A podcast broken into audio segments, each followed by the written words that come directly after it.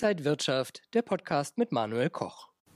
Die Zitterpartie in den USA hat ein Ende. Der US-Schuldenstreit ist gelöst. Was bedeutet das jetzt für die Märkte? Die Nasdaq, die ist ja in den letzten Wochen ordentlich durch die Decke gegangen. Können die Tech-Werte davon jetzt profitieren oder im Gegenteil hat das vielleicht auch negative Auswirkungen? Der DAX ist am Freitag erst einmal wieder über die Marke von 16.000 Punkte gegangen. Das alles besprechen wir jetzt im IG Trading Talk und zugeschaltet ist mir der Senior Marktanalyst vom Online-Broker IG, Christian Henke. Christian, schön dich zu sehen. Hallo Manuel. Christian, viele werden jetzt erstmal durchatmen. Endlich ist dieser Schuldenstreit aus dem Weg. Ist das jetzt auch eine gute Sache für die Märkte? Und wir sprechen ja heute vor allen Dingen auch über die Tech-Werte. Wie sieht es gerade dort aus? Ja, es war natürlich letztendlich die befreiende Nachricht. Ja, natürlich werden sich jetzt vielleicht einige wundern, ähm, ja, das Ende des Schuldenstreits, das war doch im Grunde ja eigentlich erwartet.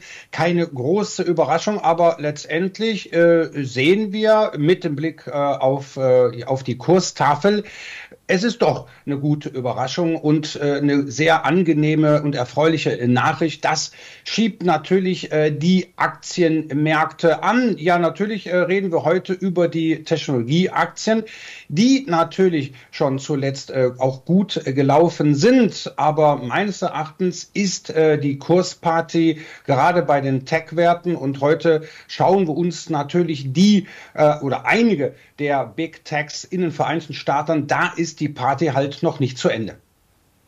Ja, und du hast uns auch einige der Big Techs mitgebracht. Geht die Party da jetzt erst richtig weiter oder hat es Folgen und die Party ist erst einmal beendet? Erstmal möchten wir natürlich äh, möchten mal die grobe Gemengelage äh, an der New Yorker Börse kurz äh, natürlich anschauen.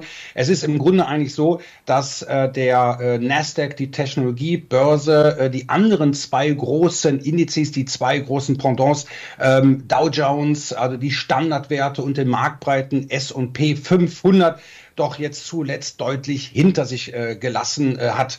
So, und da äh, stechen natürlich jetzt einige Werte ähm, hervor. Ähm, die natürlich, und da möchte ich jetzt erstmal mit äh, den Kontrapunkten äh, beginnen. Ja, also jetzt nicht die Werte jetzt hier äh, heiß empfehlen, das um Gottes Willen nicht. Natürlich klar ist, dass gerade beim Nasdaq, der ja zuletzt stark gestiegen ist und die Indexmitglieder auch, dass wir natürlich doch bei etlichen dieser Aktien, ja, muss man ganz einfach sagen, die sind reif für eine Korrektur. Und ich habe hier auch drei Werte mitgebracht. Alphabet, also eher bekannt unter den Namen Google, Apple und Microsoft. Die sind aktuell kurzfristig ähm, überkauft, reif für eine Konsolidierung. Aber wenn man ganz ehrlich ist und auch die Werte so ein bisschen auch unter mittelfristigen äh, Perspektiven vielleicht auch sich ins Depot legen will, äh, möchte, das sind vielleicht sogar Rücksetzer, das sind äh, Kaufgelegenheiten. Natürlich auch, klar, die Nasdaq-Werte sind deutlich überbewertet. Ja, wenn man sich mal anschaut, gerade bei den drei genannten äh, Aktien, wie äh, sind doch die Analystenschätzungen, wie sind doch für die einzelnen Werte der, das durchschnittliche Kursziel. Und da muss man ganz einfach sagen, dass äh, bei äh, Alphabet, dass bei Apple und bei Microsoft letztendlich äh, fundamental nicht mehr so viel Luft nach oben ist. Die Aktien sind ganz einfach fair bewertet, Microsoft, Microsoft sogar leicht überbewertet. Jetzt kommen wir aber zu den Pro-Argumenten. Warum? Ganz einfach, das sind natürlich wie Apple, das ist wie Microsoft, das ist ähm, äh, auch ähm, Amazon. Aber vergessen äh, will ich natürlich äh, äh nicht die anderen äh, Werte, wie vielleicht auch noch eine, eine, eine Meta. Ja, das sind natürlich dann äh, Werte, die, das sind Cash. Maschinen, die generieren Cash, die haben eine mittel- bis langfristige Wachstumsgeschichte, Wachstumsstory. Und naja, letztendlich gehören diese natürlich auch als Beimischung in jedes gutes Aktiendepot. So, jetzt natürlich bei den drei genannten Werten. Was sind jetzt die Argumente? Natürlich überbewertet, natürlich sind wir überkauft. Das heißt also, ein Rücksetzer ist jederzeit äh, möglich. Aber letztendlich, was wir jetzt gerade aktuell sehen, das heißt, diese Überbewertung, diese Korrektur, die muss nicht sofort kommen, weil die Tech-Aktien, weil auch der Nasdaq jetzt so bis Ende August, teilweise bis Anfang September, haben diese Tech-Werte jetzt eine sehr starke saisonale Phase, ja sogar äh, mit zwei prozentual zweistelligen Kurszuwächse in der Zuwächsen in der Vergangenheit. Das heißt also, wenn die Serie nicht unbedingt reißt, ist das natürlich ein Kaufargument. Aber auch natürlich die Chartanalyse, der, der, äh, der Chart, die technische Analyse spricht natürlich auch für diese Werte, die sich ja, und da können wir uns teilweise in Europa eine Scheibe abschneiden, wirklich über sehr langfristige Aufwärtstrends ähm, ja letztendlich vorweisen. Und darüber freuen sich die Anleger schon seit Jahren. Die sind intakt. Sogar muss man bei Apple, muss man bei Alphabet und Microsoft ähm, ganz einfach mal feststellen, dass wir zuletzt auch eine Korrektur hatten. Ja, das natürlich auch so ein bisschen zu der Zeit im März, wo äh, letztendlich so ein bisschen die Angst vor der Bankenkrise hochkam. Aber diese Korrektur konnte beendet werden. Das heißt, die Aktien können jetzt ihre alten Höchststände erstens angreifen und zweitens sogar noch darüber hinausklettern. Also im Grunde muss man sagen, es gibt aktuell natürlich gewisse Bewertungsrisiken. Äh, wir sind äh, ein bisschen überhitzt bei den Tech-Werten, aber nach einer möglichen Korrektur, Konsolidierung könnten diese Werte, aber auch der Gesamtindex, sprich also der Nasdaq, die Kletterpartie fortsetzen. Christian, nochmal äh, zurück zu dem großen Picture sozusagen. Die Tech-Werte waren ja schon sehr abgestraft in den letzten Monaten und sind erst in den letzten Wochen jetzt wieder stark gekommen. Wenn wir auf das Thema Zinsen schauen, was ja so sehr belastet hatte, wahrscheinlich gibt es in den USA noch oder keine Zins, äh, Zinsanhöhung mehr, aber vielleicht auch keine Zinssenkung in diesem Jahr. Also wie könnte es denn da so generell in diesem ganzen Umfeld für Tech-Werte weitergehen?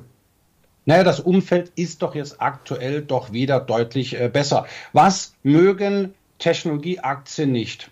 in Amerika, in Europa, in Asien steigende Zinsen. So, das heißt also mit Beginn der Zinswende, das heißt also dem Zinserhöhungszyklus, sind natürlich diese Werte deutlich unter die Räder geraten. Jetzt ist es so, dass ähm, jetzt ist ja der Schuldenstreit erstmal oder was heißt erstmal hoffentlich bis zum nächsten Jahr wenigstens endgültig abgehakt. Jetzt kehren wir wieder ein bisschen zur Normalität zurück. Das heißt, jetzt schauen wir uns wieder richtige konjunkturelle Daten an und da gehört natürlich auch die Zinspolitik dazu. Jerome Powell und seine äh, Amtskollegen von der Federal Reserve, die haben ja schon durchblicken lassen, ab Juni könnten wir eine Zinspause sehen. Also erstmal keine weiteren Zinserhöhungen. Das ist für den Technologiesektor, aber auch für andere äh, Wirtschaftsbereiche natürlich eine sehr gute Nachricht. Und ja, man muss schon sagen, der ein oder andere Marktthema und die Schar wird jetzt auch zunehmend größer. Die gehen sogar davon aus, dass wir im kommenden Jahr wieder Zinssenkungen sehen. Das freut nicht nur den, äh, nicht nur den, den Häuslebauer, sondern letztendlich auch den Aktionär, gerade der an der Nasdaq investiert ist. Also die Zinspolitik wird jetzt wieder in den kommenden Wochen und Monaten eine zentrale Rolle spielen, wobei ich mir da vorstellen kann, wenn wir eine Zinspause sehen, das heißt, wir haben am 14. Juni die nächste FOMC-Sitzung, äh, wenn doch Jerome Powell sagt, ja, wir belassen erstmal den Leitzins unverändert, ist das natürlich eine gute Nachricht und natürlich auch wiederum zusätzlich äh, ja, Rückenwind für die äh, Nasdaq-Werte. Christian, Trader fragen sich jetzt sicherlich, wie sie das nutzen können, sich vielleicht auch absichern können. Können da auch Knockout-Zertifikate als Absicherung vielleicht genommen werden? Auf alle Fälle. Und das ist natürlich auch äh, der Sinn würde ich mal sagen, der Hauptsinn dieser Knockout-Zertifikate. Ähm, wenn ich mit vielen Anlegern äh, oder interessierten äh, Anleger spreche, ähm, die auch diese äh, Big Techs im Depot haben, ja, ein, ein Anleger, der hat halt eine Microsoft, der hat eine Apple, ähm, der hat eine Amazon oder eine Meta im Depot, ähm, der freut sich aktuell äh, wirklich riesig über die Kursgewinne. Aber wir haben ja schon gerade besprochen, ähm, eine Korrektur wäre nicht schlecht schlecht, wäre aber auch kein Beinbruch. Aber wie kann ich jetzt denn mein bestehendes Depot absichern? Soll ich jetzt die Aktien verkaufen? Wäre natürlich eine Möglichkeit, vielleicht hier einen Teilgewinn in Betracht zu ziehen. Aber wenn ich doch wirklich auch ähm, hoffe, dass diese äh, langfristige Wachstumsstory intakt ist, behalte ich natürlich diese Werte, möchte mich aber trotzdem für eine äh, eventuelle Korrektur absichern. Und da kommen die Knockout-Zertifikate von IG natürlich hier äh, zu sprechen. Das ist natürlich das richtige Instrument, weil wenn es zu einer Korrektur kommt, ja, ähm, habe ich letztendlich mein Depot abgesichert und kann einen möglichen Verlust in meinem Portfolio dadurch wunderbar absichern. Christian, und äh, zum Schluss nochmal die Frage so grundsätzlich, wie sollten sich Anleger jetzt in den Sommer hinein und meistens sind es ja nicht die allerstärksten Börsenmonate aufstellen? Was wir jetzt natürlich gesehen haben, erstens, der Mai ist vorbei, der Wonnemonat Mai und äh, Sell in May and Go Away. Naja, also der DAX, äh, am Beispiel des DAX, der hatte gerade mal ein Mini-Minus von 0,4 Prozent. Ähm, der Mai ist gar nicht so schlecht, wenn auch der deutsche Leinindex jetzt mal so ein leichtes Minus ähm, hatte. So, jetzt ist aber das äh, Problem, dass wir jetzt ab Anfang Juni ähm, jetzt so allmählich doch in die Sommermonate äh, gehen. Das heißt, sprich, die Sommerflaute kann kommen. Ja, ja, wir haben ein Vorwahljahr ähm, und in Vorwahljahren ist diese Sommerflaute eigentlich nicht so großartig ausgeprägt. Das heißt, da sieht man eher eine saisonale Schwäche so ab Mitte Juli. Naja, der Juni ist jetzt auch nicht unbedingt äh, so gut, aber letztendlich bedeutet das natürlich, äh, wenn ich jetzt ein Depot habe und das Depot, das ist aktuell sehr gut gelaufen, gerade mit amerikanischen Tech-Werten bestückt, da kann man jetzt natürlich schon sich mit Knockout-Zertifikaten schon gegen eine Sommerflaute ein wenig absichern. Und äh, wenn ich weiß, ich liege am Strand, ja, mein Depot ist gewachsen, jetzt kommt es mal zu einer Korrektur äh, muss ich ganz ehrlich sagen, versaut äh, mir das jetzt den Tag nicht am Strand, sondern ich weiß, ich bin abgesichert und ich kann in Ruhe meinen Urlaub genießen. Ja, Strand und Urlaub, Christian, das klingt super und äh, das mit deinen Tipps zusammen kann man sich dann vielleicht auch ganz gemütlich mal auf die Liege legen. Ja, auf alle Fälle. Und das äh, sollte natürlich eigentlich jeder Anleger natürlich beherzigen. Ähm, was wir hier an der Börse machen, das ist ja nicht nur Kapitalerhalt, Kapitalwachstum, sondern es soll ja auch ein bisschen Spaß und Freude bereiten. Und wenn ich natürlich ähm, jetzt im Grunde nicht weiß, äh, worin ich investiere oder wie ich letztendlich auch mal aus einer guten Position aussteige oder was mache ich, wenn die Position im Minus ist, ja, das bereitet dem Anleger Stress und das soll äh, nach Möglichkeit ja nicht sein. Und wenn ich aber jetzt ein gutes Depot habe, dann noch in, für solche äh, Fälle sich äh, letztendlich absichern, dann bin ich ganz ehrlich, dann kann man auch viel ruhiger und gelassener nicht nur die Sommermonate, sondern vielleicht auch mal so stürmige Zeiten an den Börsen sehr gut überstehen. Ja, das ist immer gut. Also vielen Dank an Christian Henke, Senior Marktanalyst beim Online-Broker IG. Vielen Dank nach Eschweiler. Sehr gerne.